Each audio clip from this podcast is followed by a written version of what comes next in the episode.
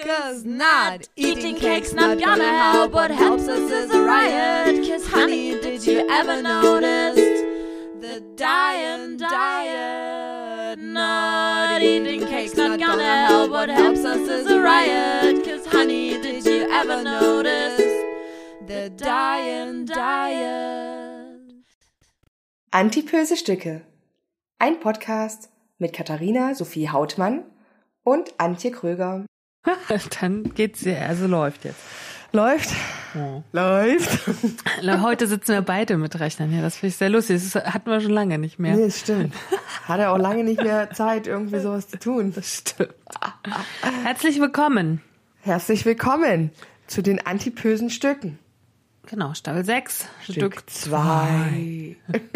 Das geht immer so schnell rum. Ich habe immer das Gefühl, ich habe eine Folge fertig geschnitten. Und Tschuck, dann ist man geht's wieder, wieder, ja, los. von wir sind wieder dann. im Rad, denke Ja, ich. ja, auf jeden Fall. Wir sind wieder in der Mühle. Ja. Sind wir drinne.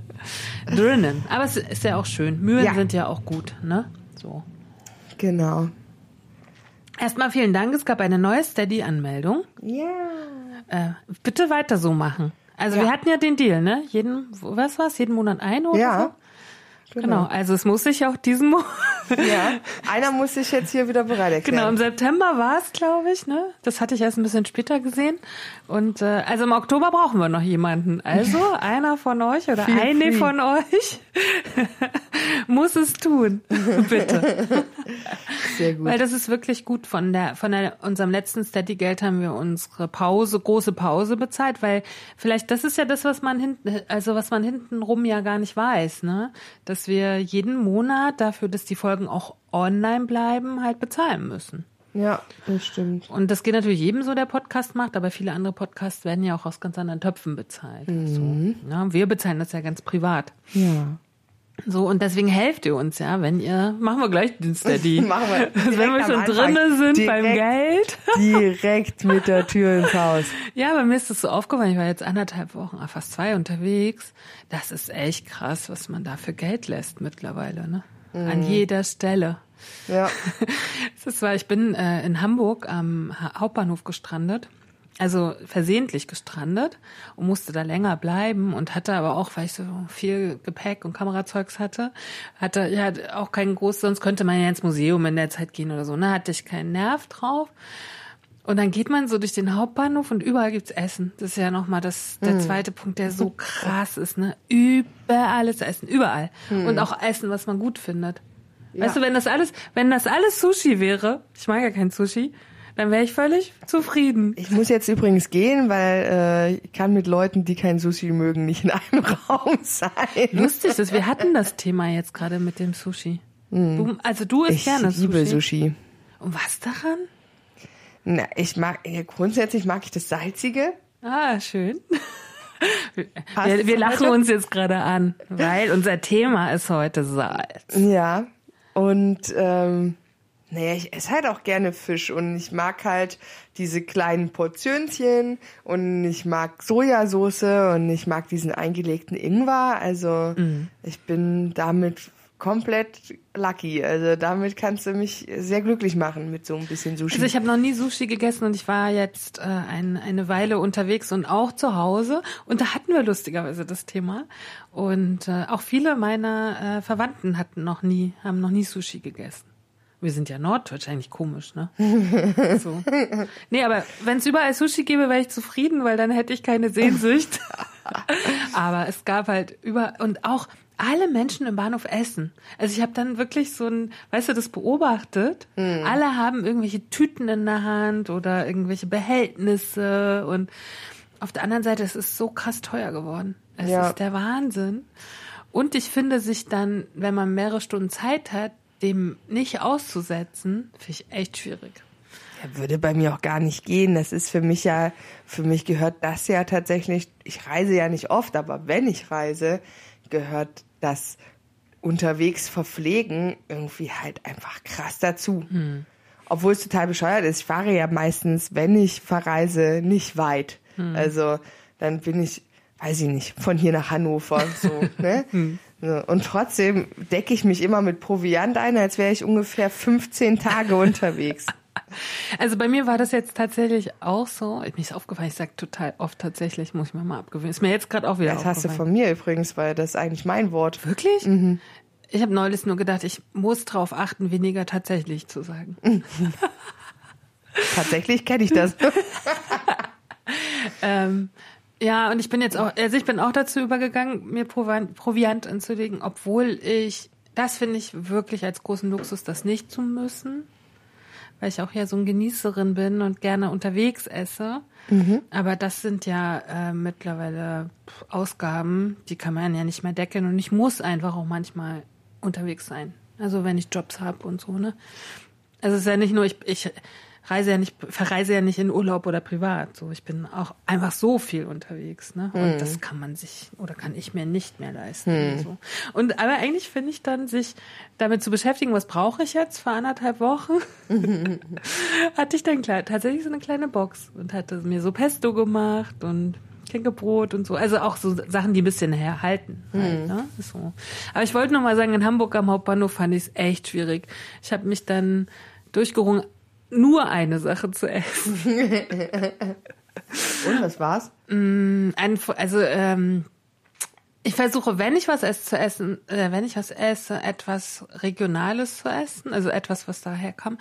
Und es gibt am Anfang, also am Haupteingang des Hamburger Hambu äh, Hamburger Hafens hätte ich jetzt ges- gesagt. Hamburger Hafens. Hamburger Hauptbahnhofes gibt's einen Stand mit Franzbrötchen, also nur Franzbrötchen. Und ähm, in allen möglichen Sorten. Sonst hast du ja, bei uns gibt's ja Plain, ne? So Zimtbrötchen. Und da gibt's halt dann mit weißer Schokolade, mit Karamell, mit anderer Schokolade. Und ich habe tatsächlich, gut, da ist es wieder, ich habe eins, ein salziges gegessen. Ah ja. Ein. Franzbrötchen mit, ja, ein Franzbrötchen mit Kürbiskern. Finde ich geil. Okay. Also du hast halt den süßen, ne, Geschmack und dann noch dieses Kürbiskern. Fand ich gut. So. Ja, da hast du doch das Richtige gewählt. Ja, fand ich, hätte nicht sein müssen, weil ich hatte ja was dabei, aber ich konnte mich nicht dagegen, also da merke ich so richtig, wie es so an mir klopft die ganze Zeit. Hier gibt Ja. so viel Essen, hier gibt so viel Essen, bitte kauf was, bitte kauf was. Ich möchte bitte Auch etwas. für mich ist das aber auch irgendwie so, selbst wenn ich, also für mich ist das ja nicht nur so, wenn ich irgendwie verreise, sondern auch wenn ich jetzt nachmittags irgendwie draußen bin mit dem Kind, dann ist das so gefühlt, gehört es dazu, entweder irgendwo ein Eis zu essen oder halt beim Bäcker noch ein Brötchen mitzunehmen oder halt unterwegs dann doch irgendwo eine Roster zu holen. Also weißt du, dieses, Roster ist auch schön. ja, aber weißt du, was ich Ja. meine? Also, wenn mir irgendwann irgendwo ein Essensstand meinen Weg kreuzt, ist es für mich hart unnatürlich, dann nichts zu kaufen. Aber ähm, wir müssen ja auch sagen, das hat ja auch krass zugenommen. Also ich, ich, ich eigentlich hätte ich es mal zählen müssen, wie viele Essensstände da an diesem Hauptbahnhof waren. Es sind an vielen Bahnhöfen viele, aber da fand ich es extrem. Es gibt ja auch in, in Berlin und in, in anderen gibt es ja so Gourmetmeilen auch in den Hauptbahnhöfen. Da hast du ja schon zehn, zehn Essensgeschäfte. Aber gefühlt ähm, wird da ja ganz viel Umsatz über Essen und Trinken gemacht an diesen Bahnhöfen. Ne? Krass. Also manchmal möchte ich gerne wissen, wie es früher auf diesem Bahnhof ausgesehen hat, ne? Wenn es halt nur ein, wahrscheinlich ein Essensstand, ein Zeitungsstand. Das ist ja das, was die Leute brauchen zu lesen und zu essen auf der Reise sozusagen. Ne? Und jetzt ist es ja wirklich. Und das ist aber, auch da sieht man wieder das Übermaß, ne? Oder das, den Wohlstand, ne? Ja. So. Und da- dass man auch nicht esst aus Hunger, sondern nur aus Lust. Das ist ja nochmal das andere Ding, ne? Wir haben ja selten Hunger eigentlich. Das stimmt. Aber ich habe wieder festgestellt, uiuiui, da pocht das Essen und äh, all das, was mit Essen zu tun hat, die Lust darauf, ne? Ja. Pocht da echt enorm an. Also ich weiß gar nicht, wie ich das damals durchgehalten habe, als ich gefastet habe, weil da bin ich ja auch gereist. Das ist Hardcore-Disziplin. So. Naja, oder es ist halt einfach so, wenn du erstmal ein bisschen den Abstand gewonnen hast, dadurch, dass du vielleicht die ersten zwei Tage nicht gereist bist, sondern erstmal aufgehört hast zu essen, dass es dann halt schon einfach eine andere Gewohnheit ist. Ne? Also beziehungsweise, dass das übergeordnete Ziel größer ist. Und äh, dann halt quasi so ein Stück dieses Suchtverhalten verdrängt einfach. Aber ich merke auch immer, ich denke immer über Essen nach.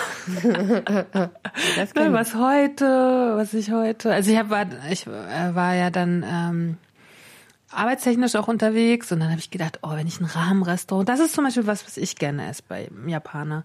Da, also da esse ich halt Ramen. Dann habe ich gedacht, okay, wenn ich ein gutes Rahmenrestaurant, dann würde ich auf jeden Fall. Und ich habe wirklich innerhalb von einer Woche drei verschiedene Ramen gegessen und habe schon, kann da schon jetzt irgendwie gucken, was ist so der Qualitätsunterschied. Aber beim Sushi, ja, ich mag ja auch keinen Fisch, ne, grundsätzlich.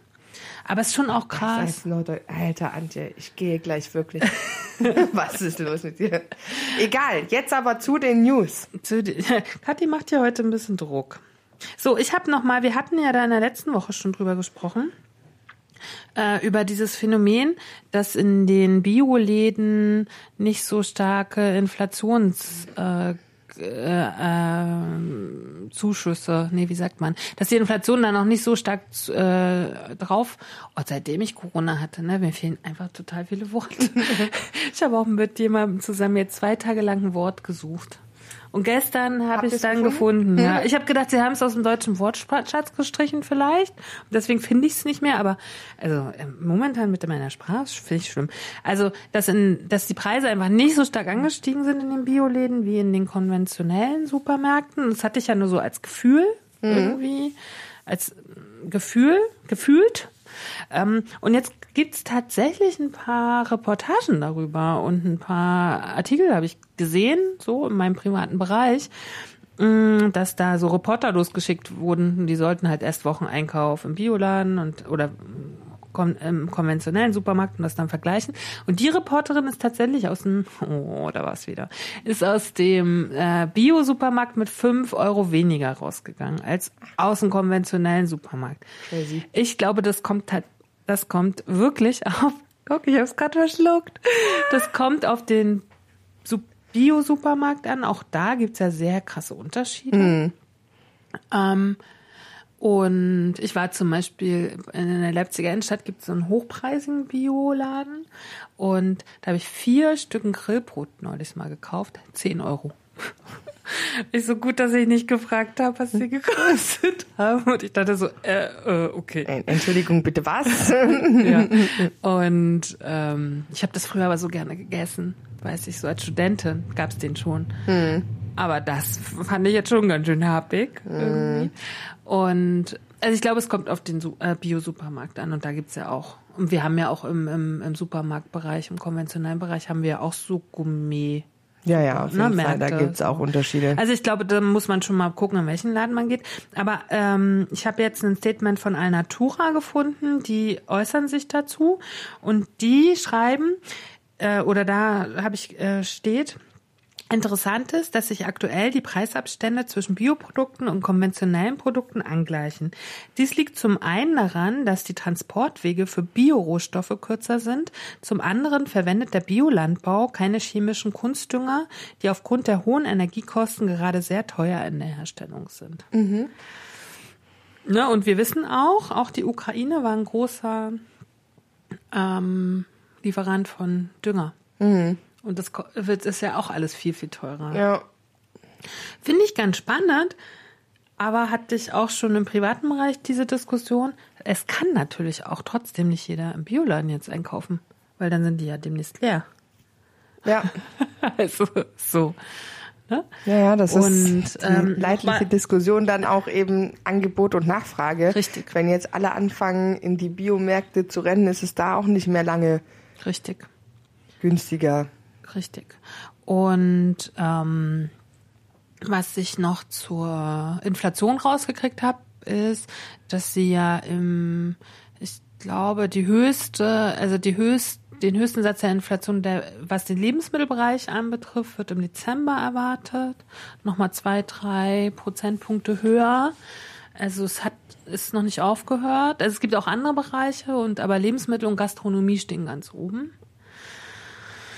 Wo man aber, wo man, wo man, denke ich, aber gerade jetzt auch abwarten muss, was mit dieser Preisdeckelung hier passiert, weil die kann ja auch noch wieder eine Menge ausmachen. Ne? Aber Lieferwege sind natürlich schon etwas und wenn das äh, Billigfleisch natürlich aus Osteuropa kommt, wird's, ist es natürlich viel, viel teurer. ist ja, ja klar, ne? Das haben wir, sehen wir ja bei Butter, so, gerade bei irischer Butter. Da ist ja dieser Lieferweg das, warum die so teuer ist. Ja. Ne? Finde ich eigentlich, wenn es einen nicht so betreffen würde. Ja, eigentlich gut. und ne? wehtun, finde ich es grundsätzlich gut, dass Lebensmittel endlich mal Preise erreichen, die auch mit der Produktion oder so einhergehen. Ne? Ähm, aber ich finde natürlich auch diesen ganzen politischen Zustand gerade sehr spannend. Also zu gucken, wie so Dinge funktionieren. Ich hatte ja vorher nie mit Inflation zu tun. Mhm. Ne? Und sozusagen, wir haben zum Beispiel in der Türkei, haben wir ja gerade eine Inflation von 20 Prozent, mhm. schon seit längerer Zeit. Krass. Und da haben die Leute nicht genügend Essen, weil das Essen so teuer ist. Hm. Ne, und da sind bald Wahlen und da habe ich neulich den schönen Satz gehört, äh, es wird der gewinnen, die Wahl, der den Kochtopf voll macht. Hm. Ne, und das ist ja zum Glück hier noch nicht so, weißt du? Ja. Finde ich ganz spannend. Aber ja, also jetzt war es gefühlt so, das beobachtet und jetzt gibt es tatsächlich die. Äh, Obwohl ich in meinem Umfeld ähm, tatsächlich auch ähm, Personen habe, die dann immer mal wieder auf Social Media, ähm, also das sind jetzt keine Freunde oder so oder enge Bekannte, sondern halt so Menschen, die man irgendwoher mal kennt und mhm. dann halt Kontakte geknüpft hat ähm, über die sozialen Medien. Und da habe ich schon auch so ein paar Leute dabei, die eben sagen, ich bin mir, also gerade, ich glaube, dass im Moment gerade ähm, Lebensgemeinschaften ein bisschen äh, finanziell förderlich sind, gerade wenn zwei Menschen dann in einem Haushalt verdienen mhm. und man sich dadurch die Fixkosten teilt. Mhm. Ich glaube, das ist im Moment gerade ein bisschen der Schlüssel zum Glück. Mhm. Aber wenn man ähm, alleine lebt und eben alle Fixkosten, also diese ganzen, also alles, was jetzt steigt, die Energiekosten, dann hat man ja grundsätzlich immer eine Miete zu bezahlen. Dann hat man die Fixkosten von Lebensmitteln. Wenn man das halt als Alleinverdiener alles selber trägt und dann eventuell noch in einem Beruf arbeitet, in dem man halt nicht sehr viel mehr als Mindestlohn verdient, hat man, glaube ich, im Moment gerade echt zu knabbern.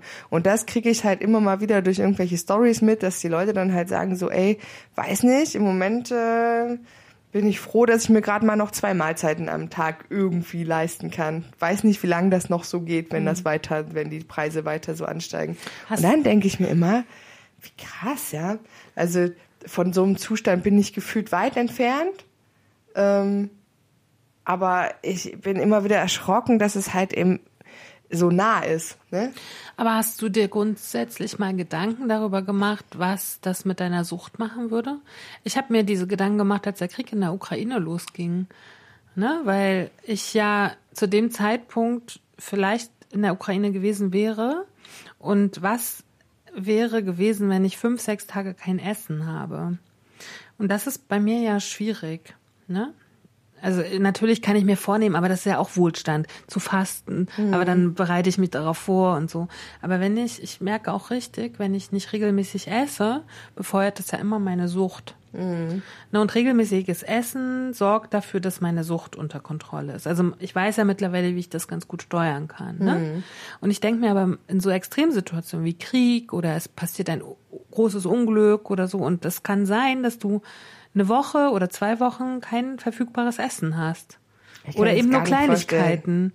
Genau, aber hast, ich mache mir oft die Gedanken darum, wie ich dann funktioniere. Ich habe, ich habe mir darüber noch nie Gedanken gemacht, weil das so fernab von meiner Realität ist, weil ich jeden Tag von Lebensmitteln umgeben bin. Na gut, aber jetzt ist es grundsätzlich nicht mehr fernab von unserer aller Realität.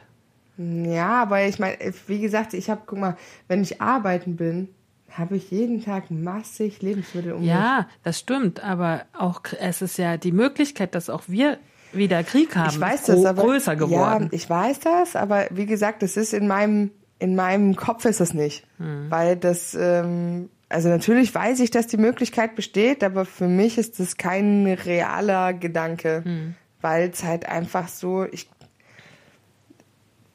ich kann mir, also dafür ist mein Konto gut genug gefüllt und ich, wie gesagt, bin, ich bin halt an der Quelle.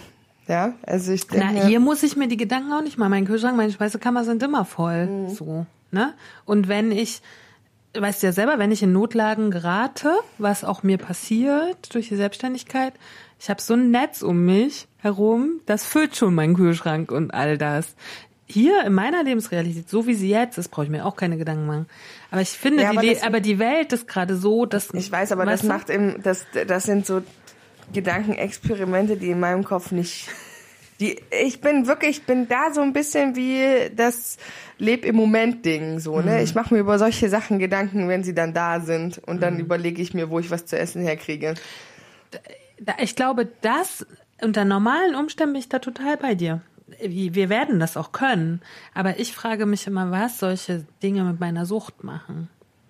Ist dann die Sucht, geht die so nach hinten und kommt dann nur ein Überlebenstrieb? Das finde ich halt spannend. Ich finde diese, also diese Gedankenexperimente Aber das würde mich spannend. verrückt machen, wenn ich ständig darüber nachdenken würde, weil Ständig mache ich das nicht, aber manchmal. ja, nee, das, äh, da, das kitzelt zu viele Ängste in mir vor. Deswegen, und ich habe auch tatsächlich immer irgendwie genug andere Dinge, über die ich so ständig mir den Kopf machen muss und die ak so, so akute Probleme, die gelöst werden müssen, dass ich in diese Gedankenspiralen meistens Na gut, aber komme. es ist schon spannend. Ich habe zum Beispiel in der Familie jemanden mit sehr starker Diabetes. Und ähm, die hat halt gemeint, als der Krieg losging, gab es ja in der Ukraine ganz kurz keine, ähm, nicht genügend Medikamente. Na, und da muss man schon mal hindenken, wenn jetzt eine Extremsituation, okay, wir liegen jetzt nicht im, im Vulkangebiet oder im Erdbeben, aber eine, eine Extremsituation, guck mal, im Ahrtal gab es eine Extremsituation. Also es kann ja irgendwie immer eine Extremsituation kommen. Und dann, wenn man es vorher schon mal durchdacht hat, glaube ich, ne, so wie jetzt mit den Medikamenten. So. Ja. Ne, und, und das sind ja keine Medikamente, so wie bei mir Schilddrüse. Ich glaube, wenn ich eine Woche die nicht nehme oder zwei, sterbe ich ja davon nicht. Aber wenn du keine Insulinspritze hast, dann wirst du sterben. Ne? Und dann schon mal so Gedanken machen, weißt du, nur so. Und mich interessiert es halt auch Ja, einfach. ich, dann glaube aber, wenn du, wenn, wenn dich ein, ein Nicht-Vorhandensein einer, eines bestimmten Gegenstandes, Nahrungsmittel, Medikamentes, wie auch immer, ähm, wirklich in so arge Bedrängnis bringen würde, ich glaube, dann hast du auch tatsächlich die Gedanken und dann triffst du die Vorkehrungen. Ne? Also dann bist du immer in dieser Hab-Acht-Stellung und versuchst schon mal was auf Vorrat da zu haben. Einfach weil manchmal passieren ja auch nicht nur Dinge, die gesamtgesellschaftlich zu so einer Krise führen, sondern keine Ahnung. Brichst du, bist du allein, brichst dir das Bein, kannst du halt auch nicht mal schnell zur Das Apotheke, stimmt, ne? Also ich stimmt. glaube, dass man da grundsätzlich die Risiken gering hält. Ja. Aber ich sag mal so, ähm, ich glaube, dass passieren wird, dass, dass die Sucht wirklich in, in, in, in, einfach in den Hintergrund tritt, Mhm. weil in dem Moment hast du ganz andere Probleme, wenn solche Sachen, also ich weiß, ich glaube wirklich, wenn es ums nackte Überlegen geht, dann, ähm, kommt man in so einen anderen Zustand Ja, irgendwie, genau. ne? in so einen Notzustand irgendwie. Ich meine, und dann profitieren wir ja vielleicht dann doch ein bisschen. Trinken brauchst du halt, ne? ja, das stimmt. So, also was trinken muss man. Aber ja, ich habe mir das schon ein paar Mal so überlegt, Aber wie, wie ich dann, oh, ich bin unerträglich, wenn ich nicht nichts gegessen habe. Ich auch. Hunger, Pipi, kalt, ey. Wirklich, das sind. Ich habe noch eine zweite Meldung mitgemacht, die finde ich sehr spannend und konnte sie fast gar nicht glauben. Überschrift ist kaum Interesse an grünen Produkten. Bundesbürger interessieren sich weit weniger für nachhaltige Produkte als Konsumenten aus anderen Regionen der Welt. Habe ich manchmal ein anderen, anderes Gefühl für, aber ja. Das ist das Ergebnis einer weltweiten Studie der Beratungsfirma BCG, für die im Juni und Juli rund 19.000 Kundinnen und Kunden in acht Ländern befragt wurden. Ob bei Unterhaltungselektronik im Supermarkt oder auch bei Luxusgütern wie Schmuck, Klima- und Sozialstandards scheinen hierzulande beim Einkaufen keine entscheidende Bedeutung zu haben. Das jedenfalls gilt im Vergleich zu Käufern aus Frankreich, Italien oder gar China. Lediglich bei der Wahl des Energieversorgers sowie bei Haushaltsprodukten spielen Nachhaltigkeitskriterien überdurchschnittlich oft eine Rolle. Entsprechend ist Deutschland auch bei der sogenannten Adaption Schlusslicht. Also etwa bei der Frage, wie sich das eigene Konsumverhalten an strengere Klima- und Umweltziele anpassen lässt. In jeder abgefragten Produktkategorie liegen die deutschen Konsumenten unter dem Schnitt der acht befragten Länder. Besonders bei der Wahl von Hautpflegeprodukten, Baumaterialien oder dem Auto spielen Ökokriterien eine geringe Rolle.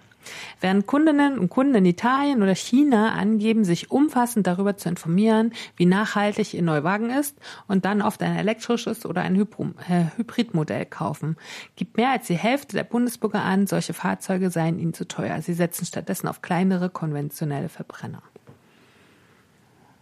Ja, doch, aber das äh, beim Auto das ja. fühle ich. Aber also nicht für mich, aber für, äh, für für für für das Straßenbild, was man so hat. Hm.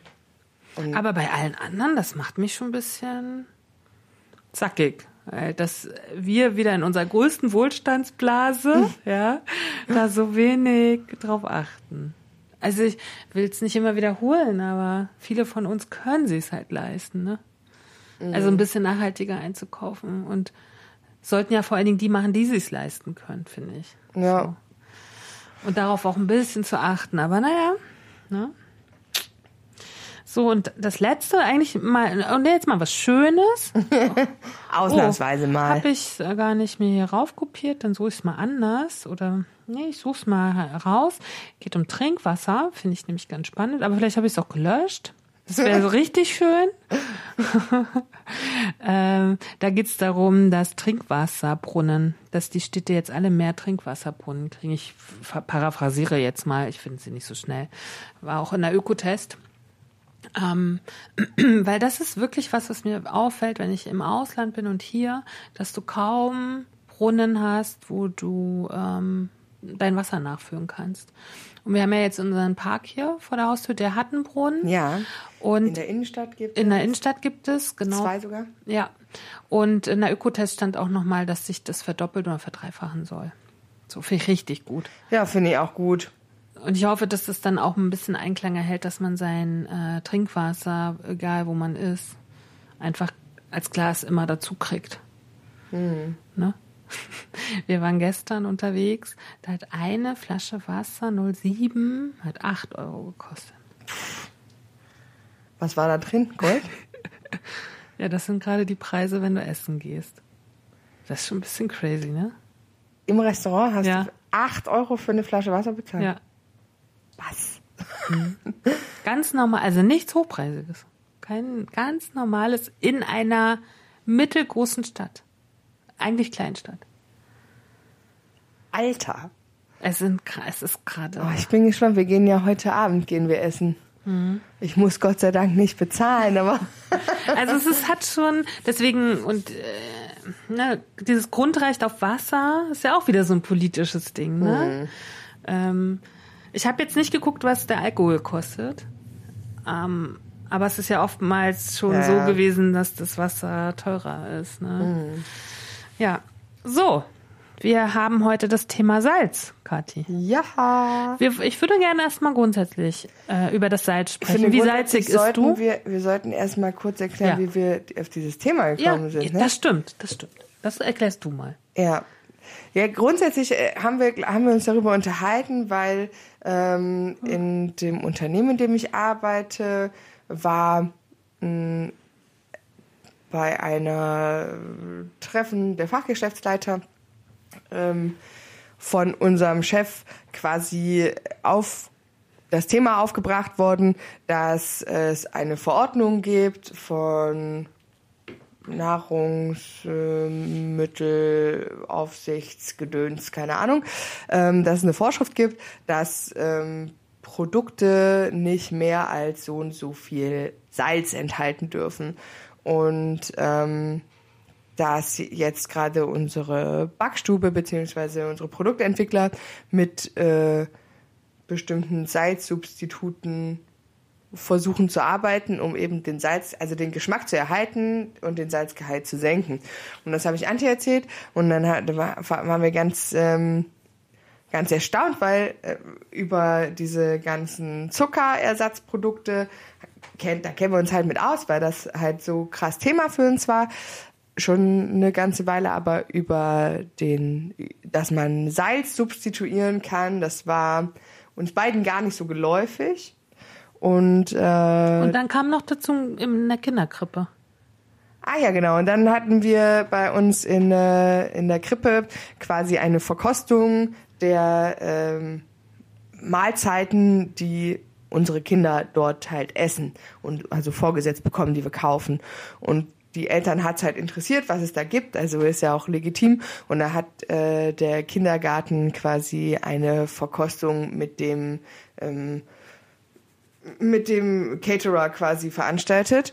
Und ich bin sehr satt geworden an dem Abend, das Essen war wirklich sehr lecker. Aber bevor es zu dieser Verkostung kam, gab es auch einen Vortrag, mh, worauf geachtet wird. Und unter anderem haben die dort auch, ähm, arbeiten die dort auch mit äh, Salzsubstitut, damit eben die Kinder nicht so viel Salz. Finde find ich sehr bekommen. spannend. Genau, und ähm, ja, noch ganz viele andere Sachen, aber das, da haben wir uns halt gedacht, dass das Thema Salz und was Salz so mit unserer Gesundheit macht, dass uns das eigentlich, dass wir das ganz spannend finden. Ja. Ich fand's auch sehr spannend in der Beschäftigung. Ich, hab, Ich bin jetzt sagen, schon ein bisschen, seitdem wir das Thema festgelegt haben, habe ich immer schon mal so quer gelesen und mir ein bisschen Literatur besorgt. Und jetzt die letzten Tage bin ich da ein bisschen mehr reingegangen. Finde ich spannend. Ja, ich fand es gar nicht so spannend, ehrlich gesagt. Als ich dann, ich muss auch sagen, ich habe jetzt nicht so unglaublich viel recherchiert, aber ähm, ja, egal, wir fangen erstmal an. Ich bin ein sehr salziger Typ. Ja, Also ich, gar nicht. Ich liebe Salz. Also ich gehöre auf jeden Fall zu den Menschen, die wahrscheinlich zu viel Salz essen. War das schon immer so? Naja, weiß ich gar nicht, aber schon auf jeden Fall sehr lange und auch immer in Verbindung mit der Sucht auf jeden Fall. Ne? Also genauso wie halt Zucker. Also weil bei mir ist das ja immer in den Extremen. Also entweder es gibt halt super süß oder es gibt halt super salzig. Aber so die- ich mh, auch ich kann dir das gar nicht, brauche ich diese Geschmacksextreme irgendwie. Bei mir ist es so, dass wenn ich so, ein Bre so eine Brezel, was nicht so oft vorkommt, aber wenn, die mit den Körner Salz, dann mache ich das ab, weil ich das ganz fürchterlich finde. So, dieses, diese Salzkörner. Da dazu. finde ich auch, das ist mir auch meistens zu viel, deswegen nehme ich meistens die Brezeln ohne Salz, weil Lauge ja grundsätzlich trotzdem auf Ja. dieser Brezel ist. Ja. Aber ich meine, wenn ich so Soßen würze oder so ein Kram, ne, oder Nudeln koche, mache ich halt immer wirklich viel Salz dran. Hm, okay. Und mir schmeckt es tatsächlich auch nicht ungesalzen. Also äh, bei äh, meinem Partner und mir trafen so Welten aufeinander, als wir uns kennenlernten, weil er eigentlich nie Salz benutzt hat und ich habe halt immer viel Salz benutzt. Und als er das erste Mal für mich gekocht hat, habe ich mir gedacht, was, was ist das? Babynahrung? Nudeln, Nudeln ohne Salz gekocht. Das Wirklich? war ja Okay. oh, crazy. Und das war, naja, wir haben uns jetzt mittlerweile auf so ein Mittelmaß geeinigt. Und Aber- salzt du auch Sachen nach? Nee, das mache ich tatsächlich selten. Also als äh, mein Partner am Anfang gekocht hat, habe ich schon nachgesalzen. Aber ich finde, es, ist, es schmeckt anders. Also äh, wenn du, wenn du das Essen beim Kochen würzt und salzt, schmeckt es anders, besser, als wenn du quasi Salz im Nachhinein dazu tust. Ich erinnere, schön, da habe ich lange nicht mm, an diese Geschichte gedacht. Ich erinnere mich an eine Geschichte mit meiner Tante. Und die hat wie meine Großmutter ganz viel immer gekocht. Und ich fand schon als Kind so gebratene Zwiebeln total lecker. So Ja. überm Kartoffelpüree, ne? Und die schmeckten doch so süß. Ne? Und dann wollte meine Tante mir das erkennen. Und ich war echt noch ganz klein. Und wollte mir erklären, wie sie diese Zwiebeln so süß hinkriegt, ne? Und ich bin davon ausgegangen, dass sie da Zucker ranmacht. und stehe so daneben und auf einmal nimmt die das Salz und ich so, nein, du darfst auf keinen Fall Salz dran machen, die sollen süß sein. und dann hat sie mir erklärt, dass das nur funktioniert, weil sie da Salz reinmacht. Ich konnte das als Kind nicht verstehen. Dass süße Zwiebeln gesalzen sind. Ja. Ne? Ja, und da kommt's ja, ne? Da, das ist ja dieser Effekt sozusagen, den dann Salz auch hat. Ja, und aber zum Beispiel, wenn Essen versalzen ist für mich, dann mag ich das gar nicht mehr. Naja, zu krass versalzen finde ich, es muss halt schon stimmig sein. Also ich habe auch schon mal Sachen gekocht, die ich dann selber nicht gegessen habe, weil ich da wirklich dann übertrieben habe mit dem Salz. Da musste ich dann irgendwie gegensteuern. Aber ähm,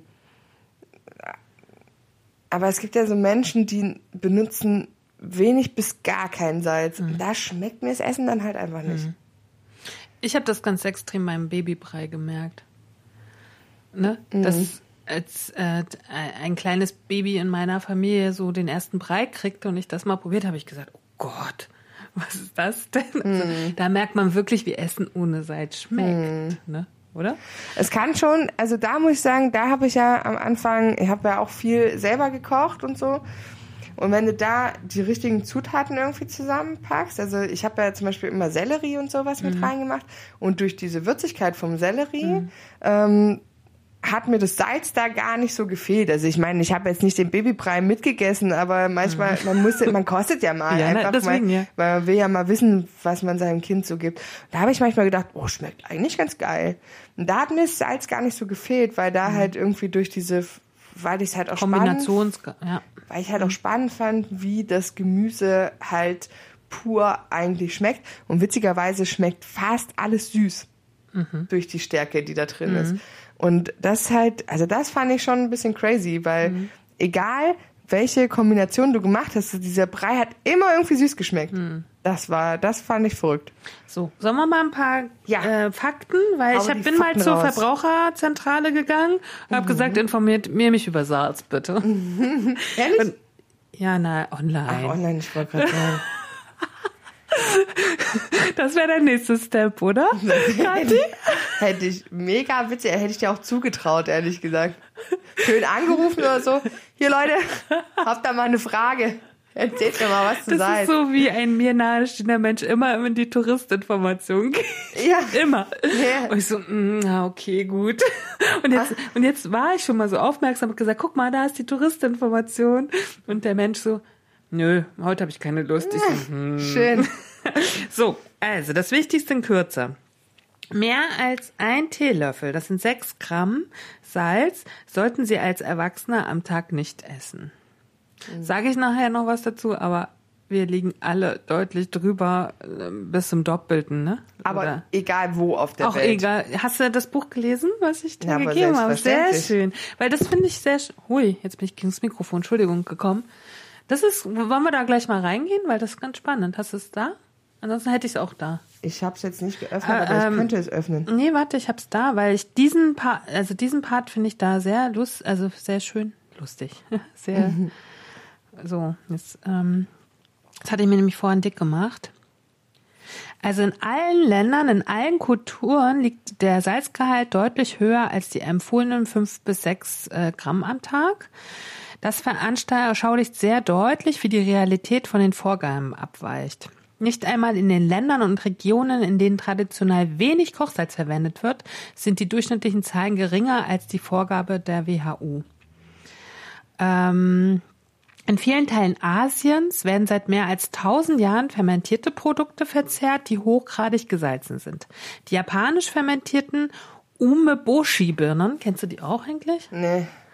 Dachte ich, wenn du jetzt vielleicht so zum Sushi-Laden gehst, ich möchte bitte eine Ume, Umeboshi-Birne, äh, die derzeit in Deutschland vermehrt ihren kulinarischen Einsatz finden, erhalten über 10% Salz und übertreffen de, äh, das traditionelle Sauerkraut mit den 1,5 bis 2% bei weitem. Und dann gibt's auch in Osteuropa sehr krasse Pegel nach oben. Was ich daran spannend finde, ich habe wirklich viel, viel recherchiert in diesem Buch, was wir gelesen haben, Biophysik der Ernährung hieß das. Ne? Ähm, da steht ja drin, dass das, äh, auch wenn wir zu viel Salz zu uns nehmen, dass das nicht so hohe gesundheitliche, Ja. ähm, wie sagt man? Naja, dass der Körper grundsätzlich in der Lage ist, auch zu hohen Salzkonsum, also ein gesunder Körper mit einer gesunden Niere, glaube ich, in der Lage ist, ähm, sowohl einen zu geringen als auch einen zu hohen Salzgehalt auszugleichen. Richtig. Obwohl der zu geringe schwieriger zu kompensieren ist, weil irgendwann die Depots halt alle sind. Aber der Körper kriegt ja eigentlich durch jedes Lebensmittel, auch durch die tierischen und durch Pflanzen und so, immer irgendwie Salz Ja. Zugeführt und stockt halt quasi seine Depots auf und in, in Mangelfällen füllt er aus den Depots den, äh, Bedarf auf mhm. und wenn zu viel äh, Salz da ist, baut der Körper über die Niere, über ähm, vermehrtes Wasserlassen, über Schwitzen äh, und so weiter das Salz eben auch ganz gut ab. Und da wurde es bei hat es bei mir nämlich auch aufgehört, äh, mich zu interessieren, weil ich mir gedacht habe, was mache ich mir dann so im Kopf? Ja, aber das finde ich spannend. In dem Buch wird das wirklich ein bisschen runtergehalten mit der, mit äh, der Krankheit, die durch zu hohen Salzkonsum auftreten kann. War bei allen anderen Quellen, wo ich es gelesen habe, ganz anders. Aber ich habe es mehrfach gelesen, dass es halt immer nicht so, ähm, also dass schon sehr viele Studien gemacht wurden, die äh, den Zusammenhang zwischen ähm, Herz-Kreislauf-Erkrankungen mhm. äh, und Bluthochdruck und sowas und Salz hergestellt, also herstellen sollten und eben auch einer verkürzten Lebenserwartung durch äh, den äh, Salzkonsum und dass das aber nie zu einer Hunde, also dass das eigentlich nie der alleinige Grund ist, also dass nicht komplett nachgewiesen werden konnte, dass weil zum Beispiel in Ländern, wo viel mehr Salz gegessen wird, die Leute halt nicht zwingend eine geringere Lebenserwartung haben als zum Richtig. Beispiel in Deutschland. Und wir haben ja, ähm, wir liegen so im im, im guten Mittelmaß, glaube ich, ne, was den ja. Salzkonsum angeht.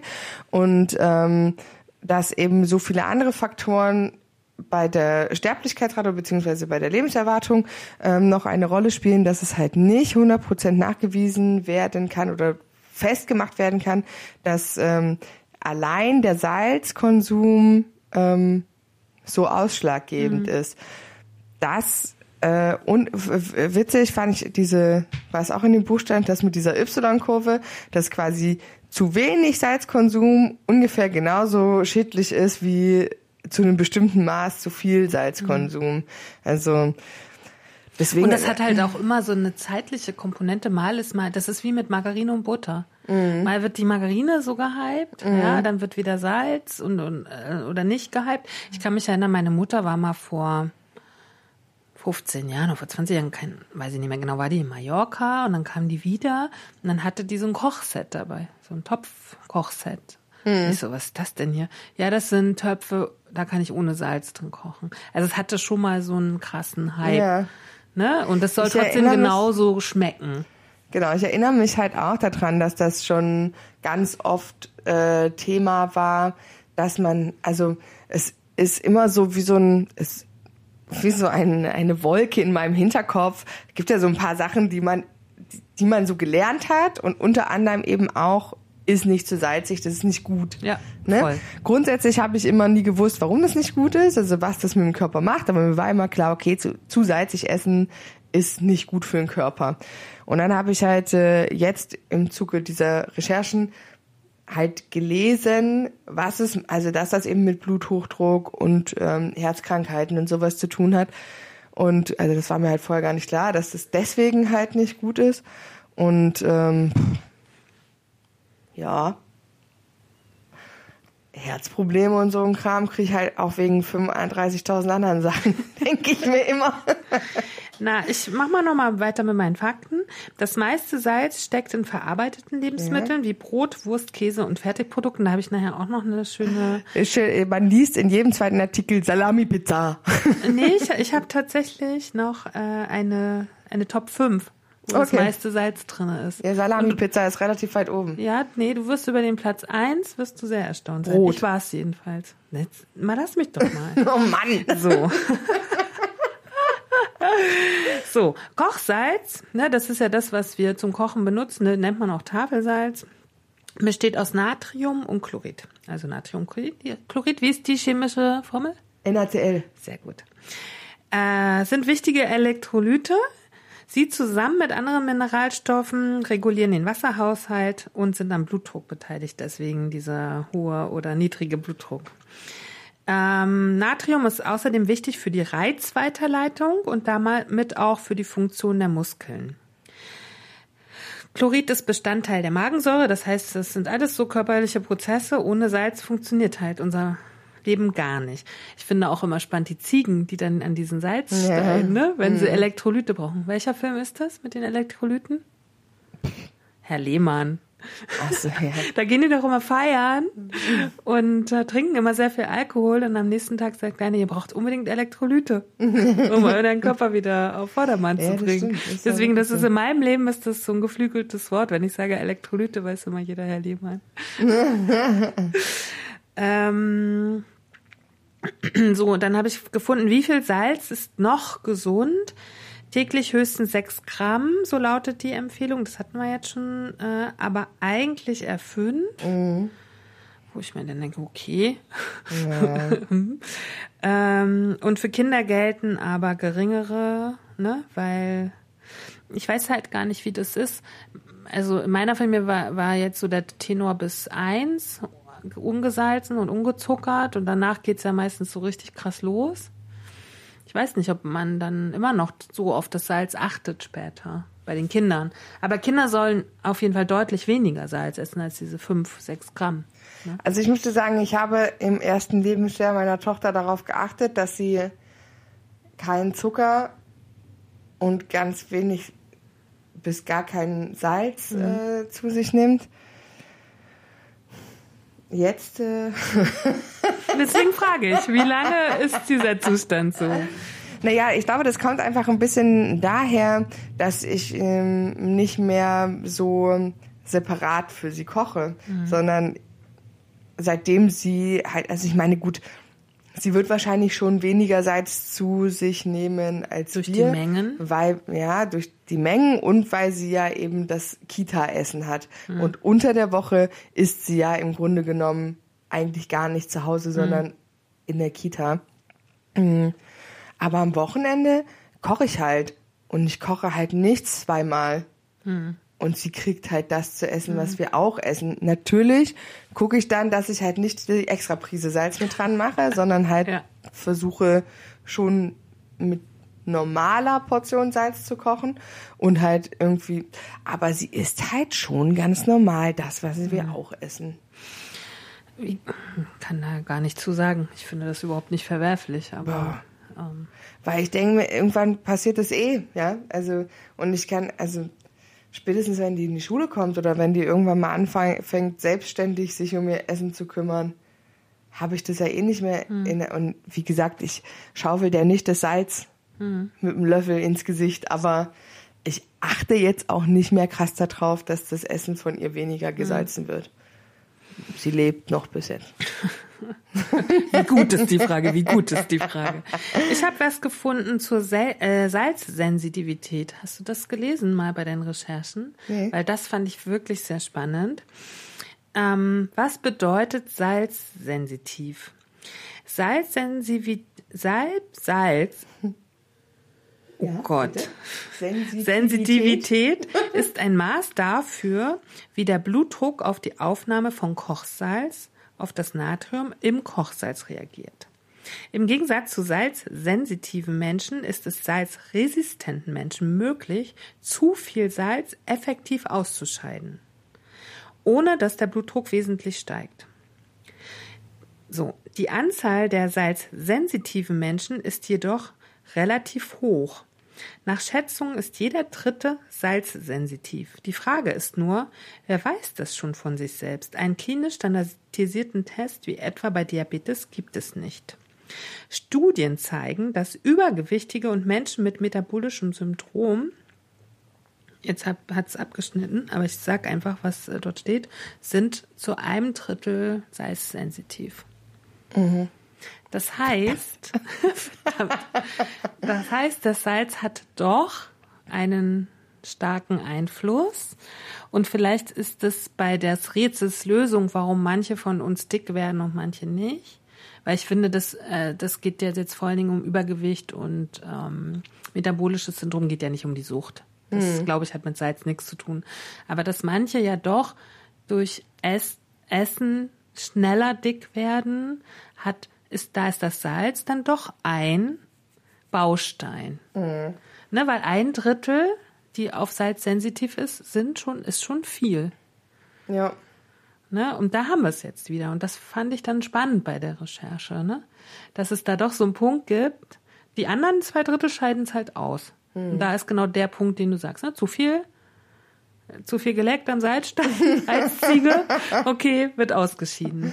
Aber bei uns oder bei, bei äh, äh, ein Drittel, ich gehe davon aus, weil ich habe hohen Blutdruck und Ich ich halt gar achte auch ein bisschen auf, ja, ich habe es familiär sowieso, bei uns haben alle hohen Blutdruck, egal welche Körperform sie haben.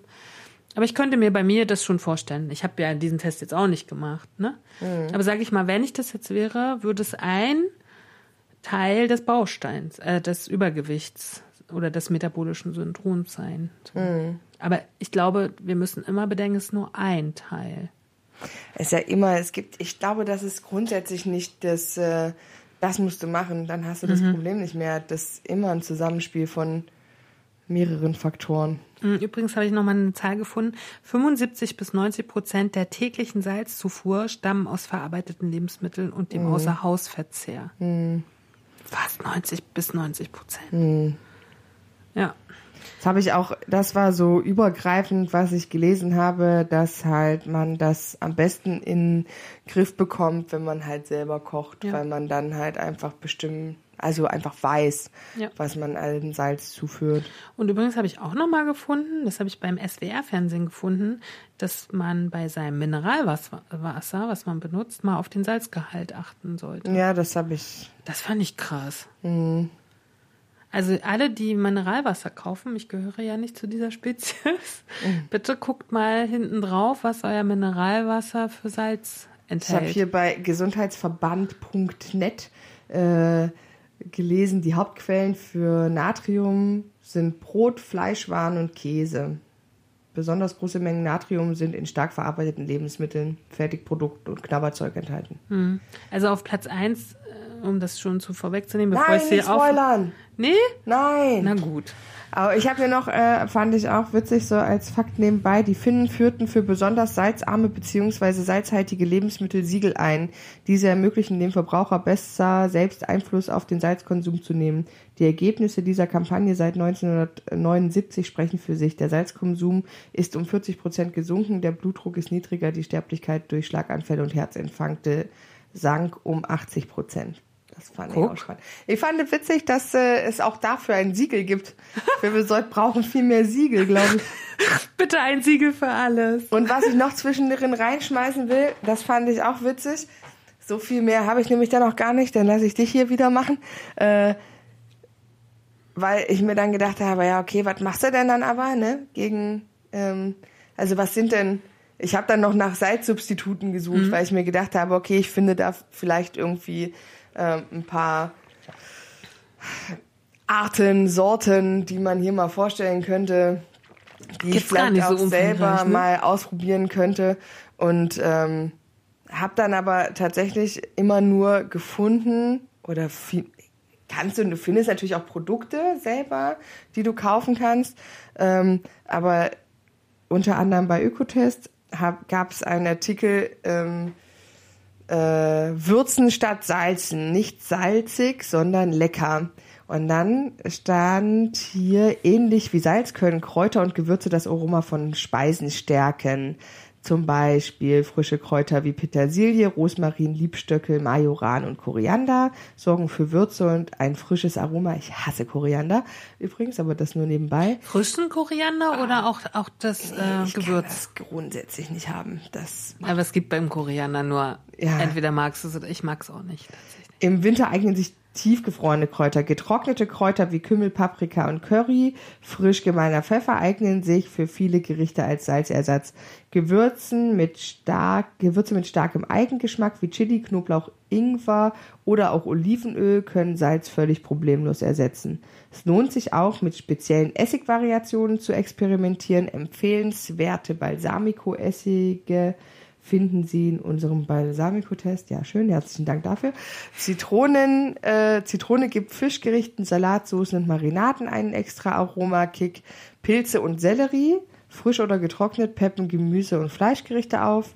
Salz, reduzierte Sojasauce eignet sich fürs Würzen asiatischer Gerichte. Muskat machten sich gut in allen Kartoffelgerichten. Würzen Sie Fleischgerichte, Currys und Pastasoßen mit Tomatenmark.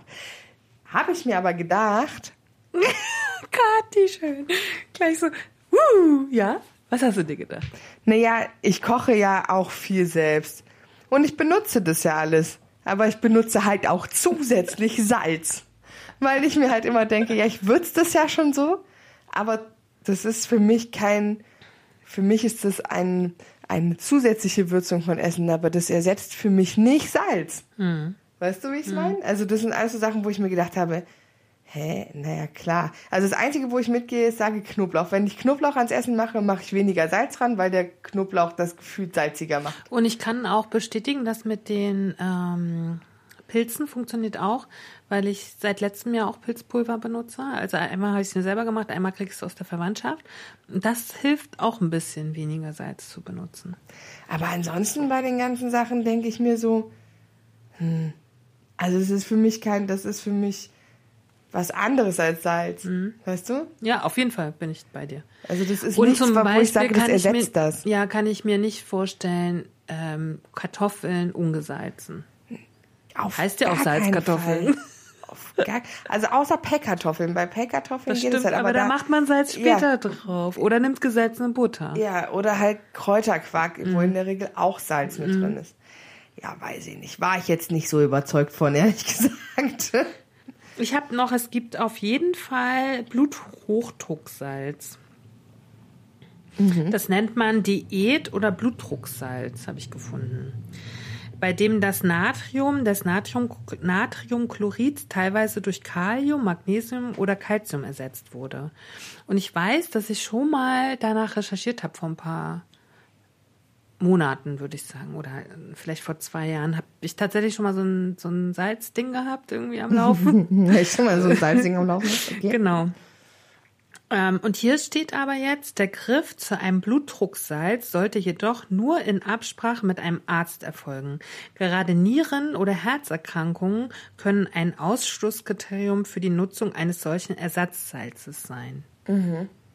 Ne, da wird sozusagen dieses Natrium wird irgendwie durch Kalium, Magnesium oder Calcium ersetzt. Zum Teil. Na, Kalium habe ich gelesen, soll ja der natürliche Gegenspieler von Natrium sein. Deswegen soll man, und Kalium ist wohl in ganz vielen Gemüsesorten. Deswegen soll man eben, wenn man salzreich isst, wenigstens viel Gemüse dazu futtern. Oder viel trinken. Auch das. Aber möglichst nicht das Mineralwasser mit Salz. Wo ich ein bisschen mh, äh, enttäuscht war, sage ich mal, war so Salzsorten, weil ich wirklich seit Jahren auf gutes Salz in meinem Leben achte. Ja, und es macht gar keinen Unterschied. Nein, es macht gar keinen Unterschied. also es ist wirklich alles fast gleich und diese Mineralstoffe, die so ein bisschen mehr im Meersalz sind oder in diesem Himalaya-Salz sind so gering. Das Das ist- ist, wirklich totale Verarschung Ja, ja. Leute. Kauft einfach stinknormales Kochsalz und Ja. spart da euer Geld. Ich war wirklich enttäuscht. Zurzeit habe ich auch Himalaya-Salz. Und ich wirklich, ich kaufe seit mindestens zehn Jahren so teures Salz und denke mir, ich tue mir da was Gutes. Ja, also Völlig für den Arsch. Müssen wir erst diesen Podcast machen, ne? Damit du merkst, dass Also du dein da Geld rausfeuerst. Da war ich wirklich ein bisschen enttäuscht und alles. Ich habe dann auch noch ein paar, paar Kochzeitschriften gelesen, ne, wo der Herr Lafer dann auch irgendwelches tolles Salz, ne, Fleur de Sel, was irgendwo ne, abgebaut wird und so. Aber dieser Geschmack ist so gering von diesen ne, zusätzlichen Sachen, die da drin sind. Das sind so geringe Prozentsätze. Das Salz über, übersteuert ja da alles, ja. dieser Salzgeschmack, dass ich wirklich dachte, na Warst du da ein bisschen traurig auch? ja, ich war da. Das war wirklich so ein Ding, was mich wirklich traurig gemacht hat, weil ich mich so durch das Salz gekämpft habe. Ich, und ich sag gleich, also am Ende habe ich, habe ich noch etwas, wo ich mich völlig korrigieren muss jetzt mit meinen fast. Aber jetzt will ich 50. erstmal die So. fünf Lebensmittel wissen. Ja, das muss ich ja erstmal rausfinden. Also Salzsorten, Leute, völlig überschätzt. So, auf Platz eins Brot und Brötchen. Weißmehlprodukte. Auf Platz, äh, gehst, machst du jetzt von oben nach unten? Ja. Also du fängst gleich mit dem krassesten fang mit an. dem krassesten Was an. ist los mit dir? Das macht man so nicht. Ja, aber ich habe es jetzt gerade so gespeichert. Also laut der Verbraucherzentrale steckt vor allem in Weißmehlprodukten viel verstecktes Salz. Vor allem die in Bayern beliebte Laugenbrezel schlägt mit 3,1 Gramm Salz pro 100 Gramm zu Buche. Aber auch Weizen, Toastbrot oder Knäckebrot aus Weizen hm, gar nicht gut. Gar nicht. Also das hätte ich nicht gedacht. Doch, das hat mich nicht überrascht. Brot und Brötchen überrascht mich. Mit allem habe ich gerechnet. Yeah, weil- Aber da bin ich gar nicht so geschädigt. Ich esse ja sehr wenig Brot. ich schon. Alternativ Vollkorntoast und Vollkornprodukte. Also es sind tatsächlich äh, diese Weißmehlprodukte. Aber warum ist denn da so viel? Frau Bäckerei, Fachverkäuferin, Ey, warum kein ist Plan, da so viel aber Salz vermutlich drinne? einfach, damit das überhaupt nach irgendwas schmeckt. Ich bin kein Bäcker, ich bin nur Verkäuferin, ja. Aber, ich vermute das. Platz zwei, ja, Entschuldigung, dass ich es jetzt hier so blöd mache, aber Platz zwei ist Wurst. Wegen der konservativen Eigens äh, konservierten virenden Eigenschaften wird Speisesalz häufig bei verarbeiteten Lebensmitteln zugefügt, allen voran Wurstwaren. Das ist ja auch nochmal, ne? Also das Pökeln, das irgendwie in den alten Kulturen Salz auch als, wir haben noch auch diesen Fisch, der so in Salzkruste und so, ne? Ja, Heffermachung, ne? Okay, dann habe ich auch kein Problem. Wurst esse ich nicht. Ist da schon mal zwei, zwei Sachen ausgeschaltet. Merkst du, ich habe, ich nehme alles mit. Und als nächstes kommt Käse. Drei Käse, da bin ich ja auch dabei. Ja. Äh, und da sind noch mal vor allen Dingen kann ich noch mal drei Käsesorten sind da noch mal führend. Das ist der Schmelzkäse, das ist der Blauschimmelkäse und Gouda. Ja, wusste ich. Das sind alle die, die du isst, Ich, ne? hab- ich habe gerade noch gedacht, ist bestimmt alter Gouda mit dabei. Das sind die drei, äh, die am meisten Salz. Ja, deswegen schmecken die mir halt auch so gut. Unser salziges Mädchen. äh, alternativ äh, Frischkäse, Brie. Genau. Ja, das mag ich allerdings auch. Ja, habe ich auch immer zu Hause. Ja, Emmentaler ist auch ein bisschen süßer, ne? Mhm. Grundsätzlich, oder? ja. So, So. ein bisschen süß-nussig. Ja. Okay, also bei Käse bin ich auch dabei, obwohl das nicht meine, also die hier, die oberen sind nicht meine Favoriten, Mhm. aber bei Käse bin ich jetzt auch dabei. Vier Knabberartikel. Knabberartikel ist auch ein schönes Wort. Kathi dreht die Augen, so von wegen, mm, da bin ich auch dabei. Da haben wir vor allen Dingen die Salzstangen. Ist ja auch klar, ist ja das Wort gleich im, im Obwohl ich bei, bei so, bei so salzigen Knabbergeschichten bin ich nicht ganz so am Start. Also esse ich, wenn sie da sind, auch, aber es ist selten was, was ich mir kaufe. Also ich habe mir jetzt neulich mal eine Packung Pringles gekauft. Weiß nicht, wie lange das her ist, dass ich mir vorher mal eine Packung Chips gekauft habe. Doch, ich hatte neben meinem Eis hatte ich auch schon mal ein paar Pringles-Moment. ist ja auch der einzige, die Pringles einzigen Chips, die ich geil finde. Hm. Ich will gar nicht wissen, was da drin ist. Onion? Hm, Auf jeden Fall. Auf jeden Fall. Die grüne, ne? Ja. Ja. Hm, ist klar. Ähm, ja, aber bin ich schon wieder im Verbot drinne. Schon seit einiger Zeit. Da ist ja, fängst du an, ist die Packung alle. Oder? Also Knappartikel. Und früher weiß ich noch, als ich jünger war, fand ich tatsächlich auch Erdnüsse gesalzen gut. Aber das esse ich gar nicht mehr, schon lange nicht mehr. Oder versuche es zumindest. Doch, das stand ja früher immer, wenn meine Mutter, wenn es dann Samstag so knappe rein gab, war immer das so mein Favorit. Ich hatte, da, da hatte, ich- hatten wir jetzt eine Phase, aber da waren das nicht die, also da war das so ähm, mit Salz und Honig. Mega geil, weil die halt auch so crunchy sind. Aber das hatten wir jetzt auch lange nicht, ehrlich gesagt. Aber das ist ja der neueste Trend aus Amerika, ne? Süß und salzig zusammen. Salted Caramel ist ja, gibt's ja überall. In, ob Eis, ob, weiß ich nicht. Alle. Sehe ich überall gerade. Weiß ich aber, dass es in Amerika schon vor zehn Jahren war es der Hit.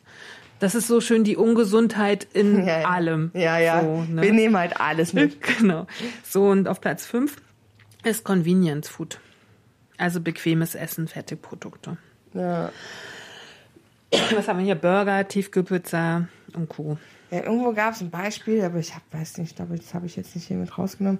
Irgendwie, dass in einer, äh, in einer Salami-Pizza oder so, ich glaube, da war das Dreifache vom Tagesbedarf oder so Echt? an Salz drin, ja. Aber ich habe es jetzt kann es gerade nicht mit einer Quelle belegen, weil ich habe es nicht mit rausgefunden. Und ich gieße mal noch einen Schluck Tee ein, weil mein Fro ich habe einen kleinen Frosch im Hals. Okay, lass, lass ihn raus. Ähm, und wie ist das? Wenn kaufst du immer dasselbe Salz oder ähm, weil ich kauf, habe mich hab ja erzählt durch verschiedene Salzsorten. Und was mich ein bisschen nervt, ist, dass Salz so unterschiedlich salzt, dass ich erst immer so ein Gefühl brauche für das Salz, was ich gerade habe. Ich kaufe eigentlich immer dasselbe Salz. Und das ist was für ein Salz?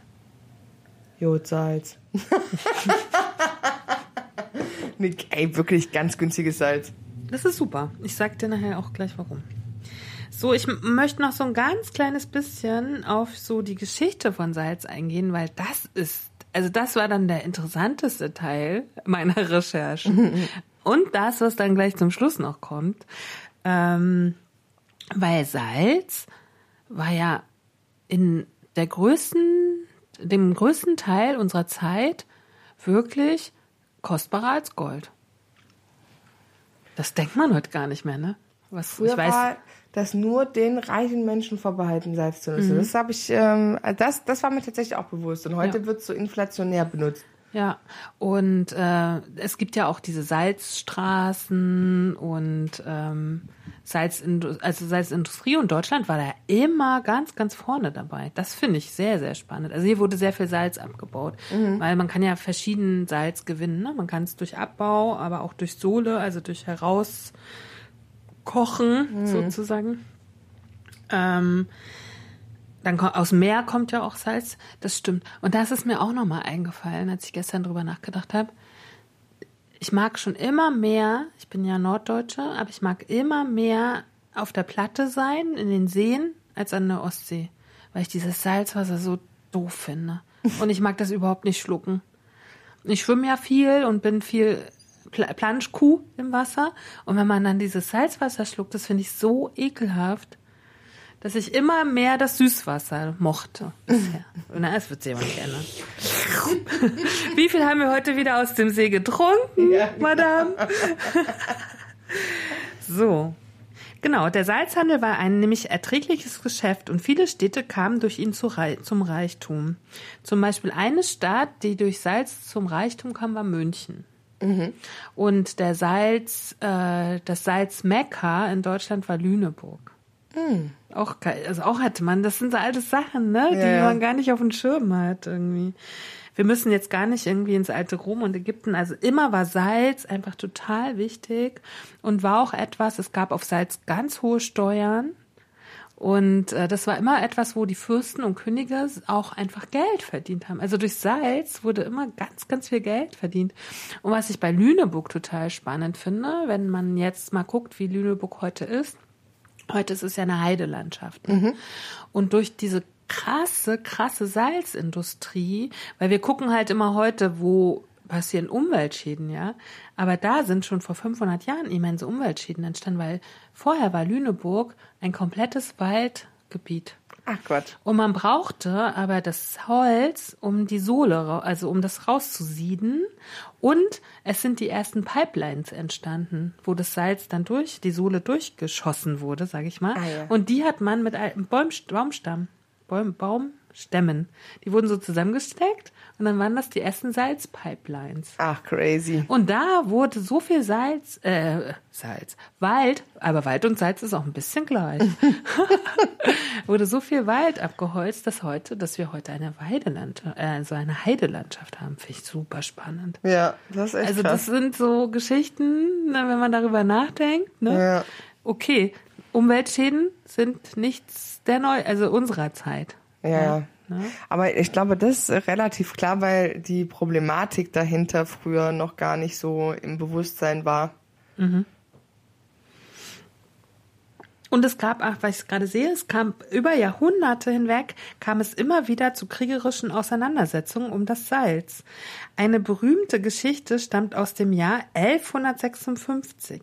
Um selbst von den Gewinnen des Salzhandels profitieren zu können, ließ Heinrich der Löwe die alte Isarbrücke bei Freising zerstören. Von nun an musste das in Bad Reichenhall abgebaute Salz über die Brücke in seiner Stadt München transportiert werden, die von nun an äh, die von nun an zu Reichtum kommen konnte. Ist Also heute haben wir Krieg um andere Rohstoffe, Mhm. aber es war nie anders. Ja, Ne? das stimmt. Genau, das Salzhaus Lüneburg. Also wer da ein bisschen was drüber kann, mal sich da ein bisschen so äh, belesen. Sehr, sehr spannende Geschichten. Äh, bis 1980 wurde in Lüneburg Salz gewonnen. Also ist noch nicht so lange her. Ne, danach ähm, wurde das jetzt mittlerweile wie, wie alles in China und USA das meiste Salz abgebaut. Finde ich auch spannend. Alles wird jetzt woanders hergeholt. Warum fragt man sich, ne? Ja, weil wir so viel davon brauchen, ne? Wenn früher nur der Adel oder der reiche Mensch Ja. das Salz hatte, wir brauchen ja heute, jeder Mensch will und braucht ja Salz. So, was habe ich noch? Ähm, sie haben mich dann echt ein bisschen, das war wie so ein Rabbit Hole. Ich habe mich dann äh, immer Bei weiter. dir ist immer alles wie ein Rabbit Hole. Ja, ich finde, ich kann auch an, äh, ich kann auch an den man, äh, meisten Sachen echt tolle äh, Sachen, äh, tolle Dinge sehen. Ich habe noch was, um nochmal jetzt den Bogen zu schlagen zu diesem Bluthochdruck. Ich habe noch was aus unserer tollen, oft zitierten Ärztezeitung mitgebracht. Mm, Die haben nämlich einen Salzersatz getestet. Ähm, und zwar in Peru. Und die Überschrift lautet, mit Salzersatz gelang es peruanischen Forschern, den Blutdruck in mehreren Gemeinden signifikant zu senken, ganz besonders bei Hypertonikern. Dabei half ihnen ein ungewöhnliches Vorgehen. Und der ist noch gar nicht so alt, dieser Artikel. Also es ist relativ neu. Die Studie zeigt, dass bevölkerungsweite Veränderungen der Natriumaufnahme und der Blutdruckwerte möglich sind. Das Eingreifen war einfach kostengünstig und wurde von den Menschen sehr gut angenommen. Und das, ich glaube nämlich, dass es wirklich, also wir haben natürlich in diesem Biophysikbuch das anders gelesen und vielleicht wird es auch so gelehrt, weil das ist ja ein Studienbuch. Aber ich finde immer, ich mag ja die Schulmedizin und ich mag auch das, was sie lehrt und was sie rausfindet. Aber es zeigen immer so viele Studien, dass dann doch Dinge ne, irgendwie Einfluss haben. Und ich glaube, dass die Schulmedizin guckt immer nicht so ganzheitlich hin. Ne? Und diese Studie aus Peru hat wirklich gezeigt, wenn sie haben 25 Prozent des Natriumchlorids ersetzt. Also nur 25 Prozent. Und es war deutlich zu sehen, dass der Blutdruck runtergegangen ist. Ne? Ja, ich meine, wenn du jetzt hier das, was du vorhin gesagt hast, mit diesem Siegel von den Finnen und wenn dadurch Mhm. quasi die Salz und die haben 80 Prozent weniger ähm, Herzinfarkt Ja. Tote, ähm, das heißt ja schon vielleicht auch was. Ich denke mir nur immer, das ist halt die eine Sache und dann guckt man ja immer, weiß ich nicht, aber da muss man halt auch sehen, dann sterben die Leute an Herzinfarkten und an äh, Kreislauf- und Herzgeschichten, weil sie halt rauchen. Das stimmt. Oder weil der, äh, der, der Feinstaub auf den Straßen so krass ist. Und weil, also deswegen denke ich mir mal, man muss natürlich an jeder Schraube irgendwie drehen, aber ich glaube nicht, dass wir jetzt hier äh, so viel, also man müsste, man müsste halt grundsätzlich die Menschen dazu bringen, einfach mal diese Scheiße zu lassen. Also, ne, sich, also äh, einfach sich grundsätzlich mehr damit auseinanderzusetzen, was tut in meinem Körper gut und was tut meinem Körper nicht so gut. Naja, was, also, was ich ja versuche, du hast schon recht, ne? Gestern, als wir angekommen sind, stand schon auch, bevor wir in Leipzig waren, die Feinstaubbelastung in Leipzig ist überdurchschnittlich hoch. Habe ich auch gedacht, okay, vielleicht brennt's, vielleicht fahren heute unendlich viel. Ja, man kann ja viele Ursachen haben. Und natürlich atmen wir das hier in der Großstadt ganz anders ein als auf dem Land. So. Und dann sind wir aber auch trotzdem in so einem Land, wo es schon Filtersysteme gibt. Ne? Dann reist man nach Bosnien, wo ich vor kurzem war. Ne? Da ist die Feinstoffbelastung so hoch, da können Asthmatiker gar nicht mehr atmen. Ne? Also da leben wir trotzdem noch in einem guten Gebiet, sozusagen. Ne? Ich meine, auf der anderen Seite mu- muss man sagen, wir werden alle irgendwann sterben Auch das ist Fakt, ja. an was auch immer. Aber wenn du zum Beispiel und auch ich regelmäßig kochen, haben wir ja schon ein Moment, Momentum weniger. Und das ist ja, betrifft ja nicht nur Salz, es betrifft ja auch Fett und Zucker. Da hast du ja schon drei Sachen. Weißt du, wie ich meine? So. Also, ja. Ich glaube, man muss immer sich darüber bewusst sein, dass man, dass es eben diese Risikofaktoren gibt, wenn man bestimmte Dinge tut und dann muss man für sich selber gewichten, wie wichtig ist mir oder beziehungsweise wie risikobereit bin ich in meinem Leben. Ne? Also wie wichtig ist es mir, 105 Jahre alt zu werden. Mhm. So. Oder ähm, weil ich glaube, grundsätzlich ist es vielleicht für so einen insgesamt Blick auf die Welt gar nicht so geil, wenn die Leute alle ewig leben.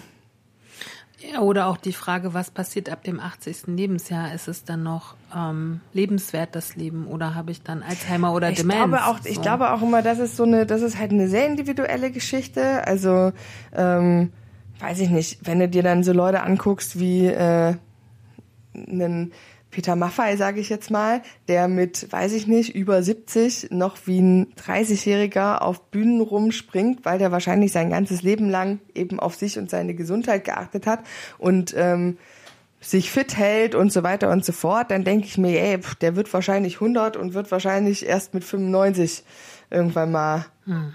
nicht mehr so gut leben keine Ahnung, vielleicht ist er auch übermorgen tot, weiß man nicht. Aber guck Aber, mal, ein anderes Beispiel, Udo Lindenberg, das hat mich neulich wirklich beeindruckt. Ich meine, der Zeit seines Lebens Alkohol getrunken hat, geraucht hat und Drogen genommen hat, hat, ich weiß gar nicht, wie alt er jetzt ist, über 70 auf jeden Fall. Vermutlich, ja. Aber der läuft, der joggt jeden Tag um die Alster in der Nacht und ist momentan so fit. Und das ist wieder sowas, was ich so spannend finde, wie der Körper sich regenerieren kann, wenn man an irgendeiner Stelle seines Lebens sagt, jetzt verändere ich was. Ja, naja, und das, aber guck mal, was, was bringt es uns denn allen? Wir haben uns und gefühlt geht ja unsere Welt gerade so ein bisschen äh, vor die Hunde, aber Hauptsache wir werden alle 100 oder was. Ich weiß nicht, ist, vielleicht ist es nicht so schlimm, wenn wir alle ein bisschen früher sterben. Also es ist immer natürlich individuell schlimm das für stimmt, die Angehörigen natürlich. und für ist es immer, man sagt das immer so leicht, aber man selber will ja auch lange leben. Ist jetzt auch nicht so, dass ich Bock habe, mit 50 abzunippeln. Aber ähm, so gesamtgesellschaftlich gesehen ist dieses auch das Voranschreiten unserer Medizin, dass wir Menschen immer wieder gesund machen können, dass wir ganz viele Sachen heilen können, dass wir dass wir quasi, beim Blutdruck gegensteuern können genau, mit Medikamenten. Dass wir ne? quasi unsere Leb, dass wir in der Lage sind, aus wissenschaftlicher Sicht unsere Leben in ein sehr, sehr hohes Alter zu strecken, was ja früher absolut nicht natürlich war. Da bist du halt noch vom Löwen gefressen worden, wenn wenn es scheiße gelaufen ist. Wie viele Menschen wohl von Löwen gefressen Ja, du weißt wurden. aber, was ich, du weißt, was ich meine, ja. Da, oder du hast halt den harten Winter nicht überlebt Richtig. oder oder ne? bei der Geburt gestorben. Ja, oder Wie viele genau. Frauen sind bei den Geburten genau. gestorben? Ne? So und das ist ja nun diese ganzen Risiken und es ist ja auch gut, dass es das gibt, ja. Also ich meine, mhm. das ist ja der Fortschritt unserer Gesellschaft, aber für unseren Planeten ist diese Überbevölkerung und dieses lange Leben der Menschen mit Sicherheit nicht gut. Aber das habe ich mich übrigens auch schon gefragt. Hat, hatte ich jetzt auch eine interessante Diskussion. Es gibt ja diesen Satz aus der Physik, Energie geht nie verloren. Aber was ist mit diesen dicken Menschen? Also wir, wir sind ja schwerer für die Erde, ne? Das ist zwei- oder dreifache von einem anderen Menschen zählen wir halt mal, willst du jetzt fragen, ob wir als zwei oder drei Menschen zählen? Wenn wir sterben, sterben ja, aber wie drei. viele, aber wie viele Menschen müssen wir jetzt doppelt und dreifach zählen, weil ein Mensch halt mehr als diese 60 bis 80 Kilo wiegt? So. Und dann denke ich, bin ich jetzt eine dreifache oder zweifache Belastung für die Erde? So rein philosophisch gesehen oder ich denke mir auch immer, wenn es dann zu viele dicke Menschen gibt, kippt die Erde dann um. Also solche Gedanken mache ich mir manchmal, aber die ist ja rund halt, ich verstehe schon. So rein physikalisch verstehe ich das schon alles, aber es ist ja nicht nur eine Überbevölkerung, dass wir sozusagen neue Menschen produzieren, mhm. wir werden ja auch immer schwerer mhm. als Masse. Das muss doch auch ein, also weißt du? Ja, ja, ich verstehe schon. Also das ist doch auch nochmal spannend mhm. irgendwie. So, und das letzte, was ich jetzt mitgebracht habe, fand ich, ich fand super spannend. Gucke ich gestern in meinem Podcast-Feed.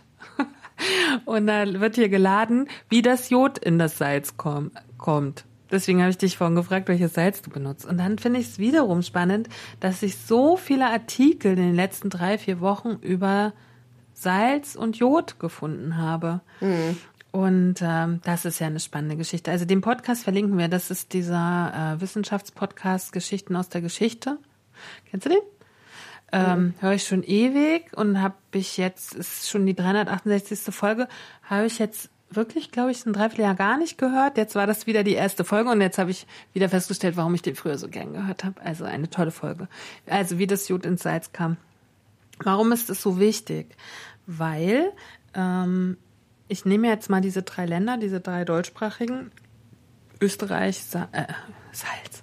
Jetzt ist das Salz ständig. Österreich, Schweiz, Deutschland. In zwei Ländern davon, nämlich in Österreich und der Schweiz, ist es gesetzlich vorgeschrieben, dass das Salz Jod enthalten muss. In mhm. Deutschland nicht. Finde ich schon mal so einen spannenden Move. So. Ähm, warum ist das so? Weil wir in, äh, in der, gerade in der Schweiz ähm, eine überdurchschnittliche ähm, oder ein überdurchschnittliches Vorkommen von Kröpfen hatten. Mhm. Hast du davon schon mal was gehört oder gesehen? Mir ist schon aufgefallen, ich gucke mir ja sehr viele alte Bilder an, ne? 100, 150 Jahre alte Fotografien und da haben sehr viele Frauen Kröpfe. Okay. Und es gab früher auch dieses Kröpfband. Also mhm. das ist ein, ein Modeartikel, dass man so ein Band über seinen Hals spannen konnte. Ja. Damit man den Kopf nicht sieht. Und ich habe früher mit meiner Großmutter schon viel über Kopf geredet. Lustig, dass mich heute mich diese Erinnerung ereilte, weil mir das immer ästhetisch aufgefallen ist, dass diese großen Köpfe hier an den Frauen dran waren. So. Und bei mir ist es ja so, ich habe auch eine, Schilddrü eine sehr starke Schilddrüsenunterfunktion.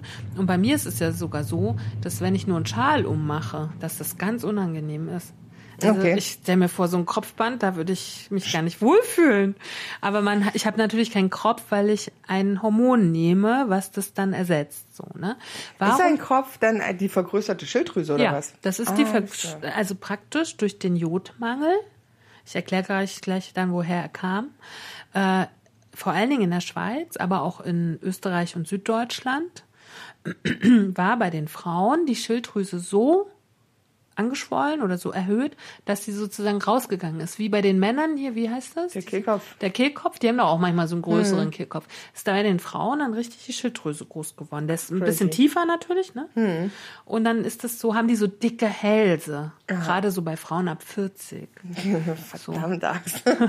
Aber auch schon früher. Also mhm. äh, äh, sieht man ja jetzt kaum noch, muss man ja, sagen. Deswegen. Ne? Mhm. Kropf. Und ähm, ähm, in der, also dann hat man irgendwann rausgefunden, dass es daran liegt, dass äh, die Menschen grundsätzlich eine Unterversorgung mit Jod hatten. Okay. Ja, und das kam durch, und das fand ich spannend in diesem Podcast, den müsst ihr unbedingt alle hören, der ist so toll. äh, und der erklärt das auch nochmal viel, viel ausführlicher, als ich das jetzt tue. Ähm, und der hat äh, praktisch dieser Mangel an Jod, der, das, das Jod ist ja in den Äckern und den Feldern. Und normalerweise wird da ja äh, Getreide und Obst, äh, Gemüse angebaut und dann ist das Jod in dem, was du isst. Mhm. So ist der normale Zustand. Aber es gab irgendwann eine Eiszeit und die hat praktisch, als sie auf, äh, als es wärmer wurde und das alles weggeschwemmt ist, hat die den Jod, das Jod mit aus dem Boden genommen und weggeschwemmt. Und deswegen sind gerade Gletschergebiete, und der Schweiz und Österreich sind es ja und Süddeutschland, hat halt einfach Böden ohne Jod. Okay. Und deswegen ist es da passiert. Finde ich total spannend. Und die haben sich, dann haben sich Ärzte umgeschaut und haben gesagt, warum haben die denn hier alle Kropfe? Was ist hier los? Und haben festgestellt, krasser Jodmangel. Okay. Und dann ist was passiert, was erstmal einmalig war für die Welt. Da hat man dann versucht, oder hat man überlegt, wie kriegen wir jetzt das Jod zu den Leuten? Die Leute müssen alle Jod nehmen als Zusatz hm. sozusagen. Und dann hat man das über das Salz gelöst. Das, das war das erste Nahrungsergänzungsmittel hm. sozusagen. Das einheitlich verordnet einheitlich wurde. verordnet wurde. Das, was die Querdenker jetzt immer mit dem Wasser sagen, weißt du, dass unser Wasser verseucht ist mhm. oder so, ne? Das ist doch in dieser, in dieser Blase so normal. Ja. Aber da hat das zum ersten Mal stattgefunden. Das ist wirklich spannend. Also Medizingeschichte ist sowieso sehr spannend, finde hm. ich. Wie sowas. Hat aber übrigens 100 Jahre gedauert. Von der ersten Beobachtung, wir haben hier einen Jodmangel. Hm. Bis zur Umsetzung. Bis, ja, bis man das Pro Problem, bis man das Problem angegangen ist. Und ja. äh, ne? 100 Jahre hat das gedauert. Wahnsinn, ne? Und ähm, ich und nochmal den Twist, warum ich das vorhin gesagt habe, ist, ich habe mal in einem Bioladen ja gearbeitet und die haben da zu mir gesagt, du musst unbedingt reines Salz kaufen. Ja, kein Jod, genau. Kein Jod, kein Fluorid, hm. so, ne? Das hm. ist äh, zu viel und so. Und das ist, in Deutschland gibt's wirklich keine ähm, Verpflichtung, so wie das in der Schweiz und Österreich ist. Aber es wird auch hier dazu geraten, Jodsalz zu nehmen. Mhm. Und äh, die haben immer zu mir gesagt, auf keinen Fall. Und ich kaufe wirklich seit über zehn Jahren reines Salz und denke mir so schön, dass ich das einfach gemacht habe, ohne das zu hinterfragen, weil ich ja so eine krasse Schilddrüsengeschichte habe. Ich kann mich nämlich tatsächlich auch daran erinnern, dass du mir das irgendwann mal ja. gesagt hast, dass ich bitte auf gar keinen Fall Jodsalz mhm. kaufen soll. Und ich habe einfach weiter Jodsalz mhm. gekauft. Ich, bei mir ist es gar nicht so schlimm, weil ich sozusagen eine Schilddrüsenstörung habe, die das Jod nicht verarbeiten kann. Also ich muss so oder so Hormone nehmen. Also mein Körper kann zu, zu, ähm, zu, äh, zusätzlich aufgenommenes Jod nicht verarbeiten. Mhm. Ne? Weil erst das Jod wird ja im Körper umgebaut. Das kann mein Körper nicht. Also ich muss eh das Hormon nehmen. Aber das ist so selten, mhm. dass bei allen anderen, die müssen Jod zu sich nehmen. Ne? Mhm. Ne? Und das finde ich schon spannend.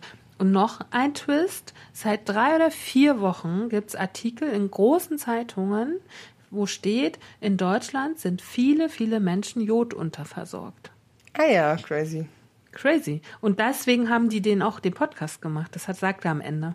Ja. Weil der hat das auch. Ich, und mir ist das seit Wochen aufgefallen und ich frage mich seit Wochen, krass, was ist denn da los? Hm. Jetzt kommen die auch mit diesem Thema. Es ist also auch in Deutschland ein Thema. Und ähm, ich weiß nicht, inwiefern Ärzte das kontrollieren können im Blutbild oder bei wem das so überprüft wird, weil bei mir wird ja mein Blut, äh, mein Blut jedes halbe Jahr kontrolliert um den Schilddrüsenwert und da mhm. sieht man das ja. Ähm, spannend, wenn jetzt schon wieder so viele Menschen unterversorgt sind, ja. Das heißt, die nehmen dann ja auch alle kein Jodsalz anscheinend. Oder sie essen sehr wenig Salz. Aber das, Aber das haben wir ja nun äh, herausgefunden, dass das nicht so ist. Vielleicht hat das auch noch andere Ursachen. Aber ich finde sehr spannend, dass äh, sozusagen Dinge immer so wiederkehren. Mhm. Ja? Wir haben ja zum Beispiel auch, unsere Böden sind sehr selenarm im Gegensatz zu Böden in den USA mhm. oder Südamerika. Viele von uns müssten eigentlich auch Selen nehmen. Mhm.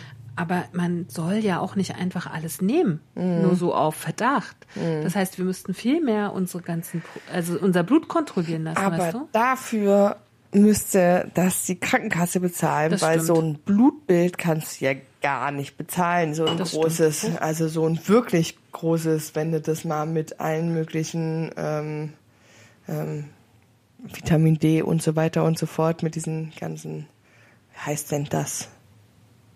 Wie heißt ist denn der Überbegriff? Für Vitamin D, Nahrungsergänzungsmittel? Nee, nicht Nahrungsergänzungsmittel, sondern ist auch egal. Diese ganzen Mikro-, Makronährstoffe, bla bla bla gedöns, so, ne? ja. Wenn du das alles in deinem Blut ähm, prüfen lassen willst, das kostet ja. Aber wenn ihr nette Ärzte habt, fragt doch mal nach einem Vitamin D-Test. Meine Ärztin hat das neulich gemacht. Mhm. Ähm, ja, das sind ja auch immer so Entscheidungen von den Ärzten. So. Ähm, ich finde nur spannend, ähm, dass ich da auch scheinbar einem Trugschluss aufgesessen bin, weil ich einfach etwas, was man mir gesagt hat und das für mich auch schlüssig war, geglaubt habe, ohne das zu recherchieren, macht man ja manchmal nicht, ne? Weil man faul ist oder so, keine Ahnung. Naja, grundsätzlich, weil man ja auch, also ich finde das immer gar nicht so schlimm in Anführungsstrichen, wenn man nicht immer alles äh, erstmal in Frage stellt, weil ich glaube dir die Sachen, die du mir sagst, glaube ich dir auch, ja, weil ich empfinde dich als vertrauenswürdige Quelle. ja, aber auch auch die Wissenschaft haben wir ja nun bei Corona gesehen, entwickelt sich ja auch immer weiter. Vielleicht ist, hat man das auch nicht mit Absicht gemacht, ne, sondern hat halt neue Erkenntnisse. Und ich glaube auch, dass du je nachdem, wie du recherchierst, halt auch zu jedem Ergebnis kommen kannst, was du gerne haben möchtest. Mhm. Hm. Weißt du? Das ist halt auch immer so ein bisschen. Ich glaube, ich glaube tatsächlich immer, dass das Vertrauen und ähm, auch Erfahrungsberichte immer ganz, ganz gut. Da ist man, glaube ich, ganz gut mit beraten, wenn man, wenn man sich so ein, zwei Quellen sucht, wo man sagt, okay, das sind so die Quellen meines Vertrauens und da höre ich halt drauf, ob das jetzt halt eben private Quellen sind, so wie wenn ich sage, okay, Antje hat das recherchiert, das passt schon. Mhm. Oder ich habe halt bestimmte Medien, wo ich sage, okay, da denke ich, dass die das äh, ganz gut irgendwie, dass die da ganz gut äh, vernetzt sind, um solche Dinge zu wissen. Am Ende ist es eh immer eine, eine Glaubensfrage. Natürlich. Ich glaube, es gibt, äh, es gibt nicht schwarz oder weiß. Es gibt immer das, was man draus macht und immer das, was in die eigene Lebensrealität passt. Ja. Ich glaube, das ist immer so ein bisschen dieser Trugschluss, dem viele Leute aufsitzen und weswegen es auch immer so viel, ähm, so viel Streit, sage ich mal, und Unmut gibt, weil man so krass davon überzeugt ist, dass nur das, was man selber entweder rausgefunden hat oder glaubt zu wissen, als das einzig Wahre ähm, ansieht. Und ich, man vergisst, dass Menschen aus einer anderen Perspektive dieselbe Information ganz, ganz anders wahrnehmen, verarbeiten, ähm, was damit machen. Und deswegen, es gibt für dieses von wegen, es, das ist Fakt, ist für mich hm. irgendwie total dumm, weil es gibt, das glaube ich nicht. Hm. Also meine Quintessenz jetzt aus, aus, aus dem, unserem Salzthema, würde ich sagen, ist, ich möchte noch ein bisschen weniger Salz verwenden, einfach um zu gucken, ob das auf meinen Blutdruck ein bisschen Einfluss hat. Na, ich, ich ähm, muss schon sagen, ich meine, ich habe ja so, so einen krassen Blick auf Zucker, ne?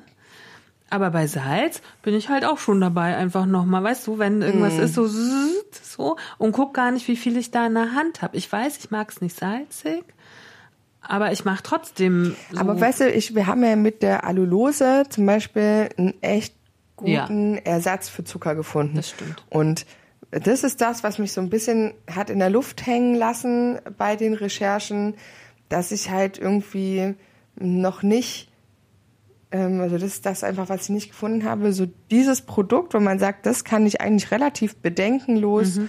nutzen als Salzersatz. Das schmeckt am Ende, macht es geschmacklich genau dasselbe, mhm. ist aber nicht schädlich ähm, und macht, also wie gesagt, ne, nimmt mir die negativen Sachen vom Salz, Richtig. lässt mir aber die positiven da. Mhm. Und das habe ich irgendwie noch, also das, deswegen sage ich, es war für mich so ein bisschen ernüchternd, weil äh, ernüchternd.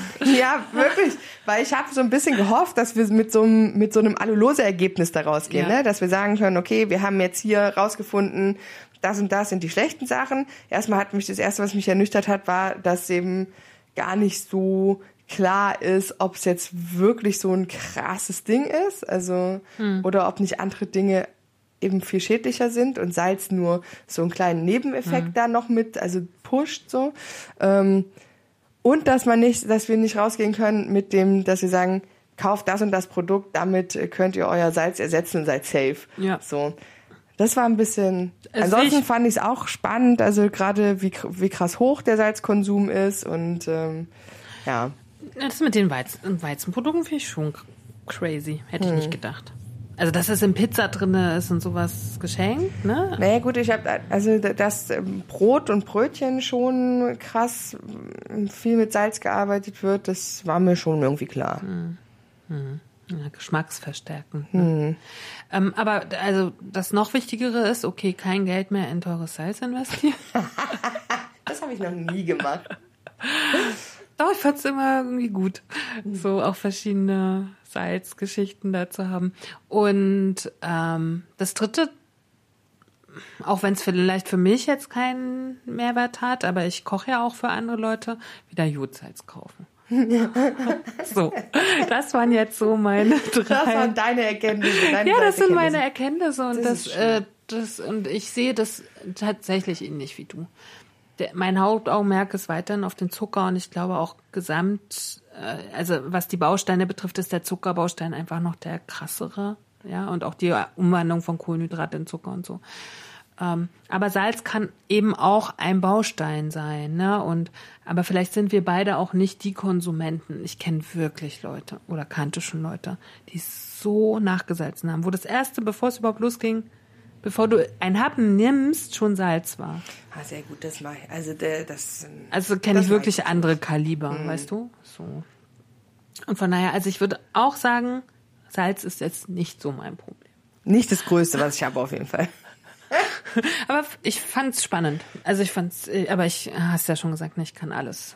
Wenn ich da reintauche, kann ich alles als spannend Nee. empfinden.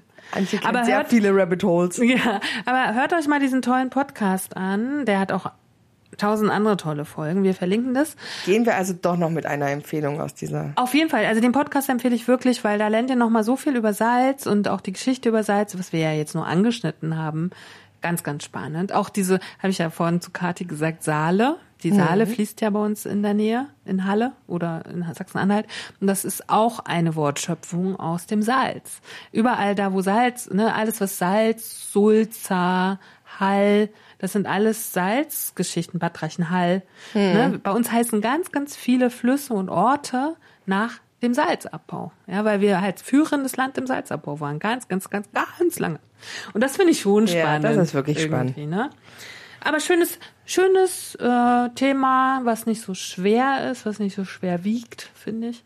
Aber was, Diese Wortspiele, sie erfüllen mein aber was Herz. trotzdem spannend war, weil man erfährt ja immer Dinge, die man noch nicht wusste. Ja, und dieser Podcast macht uns und euch nicht dümmer, glaubt's mir. Ja, das stimmt. Und ich fand's, fand's spannend und gut. Ja, schön. Ja, jetzt sind wir am Ende. Wir brauchen auch gar kein Steady mehr machen, haben wir ja Oh, schon. schön. Dann verabschieden wir uns einfach mal Genau. bis in zwei Wochen mit einem anderen spannenden Thema hoffentlich. Na, aber müssen wir nochmal auf unseren Zettel gucken. Was Wir spoilern steht. auch noch nicht. Nein, ich weiß es gerade gar nicht. Ich auch nicht, deswegen spoilern wir auch nicht. Und sagen mal bis übernächsten Samstag, ihr Lieben. Jawohl, das waren die antipösen Stücke mit Antje Kröger. und Katharina Sophie Hautmann. Ciao. Tschüss. Cause not eating cake's not gonna help. What helps us is a riot. Cause honey, did you ever notice the dying diet? Not eating cake's not gonna help. What helps us is a riot. Cause honey, did you ever notice the dying diet?